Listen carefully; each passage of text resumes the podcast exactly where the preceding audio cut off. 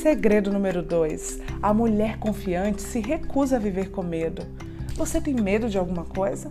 Da rejeição, do fracasso, do passado, do futuro, da solidão? Medo de dirigir? De envelhecer, do escuro, de não casar, de altura, da vida ou da morte? Eu até acredito que é normal a gente sentir medo, ficar nervosa quando faz algo pela primeira vez ou não tem experiência, sabe?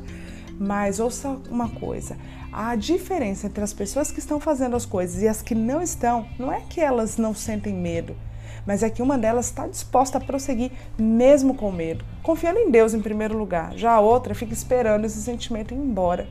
Em Hebreus, capítulo 10, o verso 38 diz assim: Mas o justo viverá pela fé, e se ele retroceder e voltar com medo, a minha alma não terá prazer e nem se deleitará nele. Que sério isso.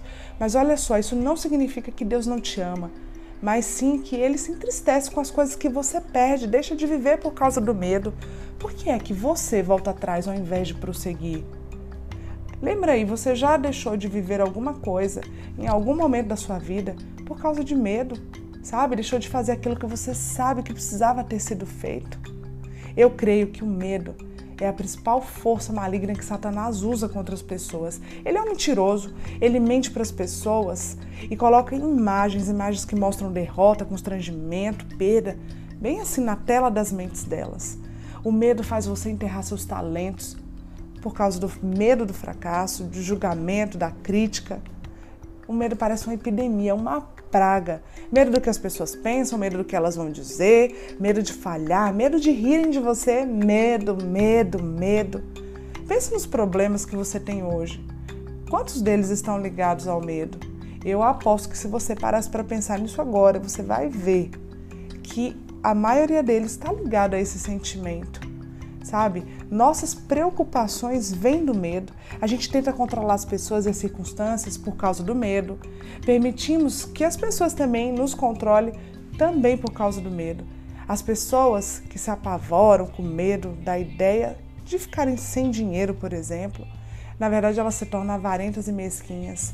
Alguém que tem medo de não ter amigos é alguém que finge ser uma pessoa que não é. Entramos em relacionamentos errados e prejudiciais devido ao medo de ficar sós. Urro e a lista não tem fim.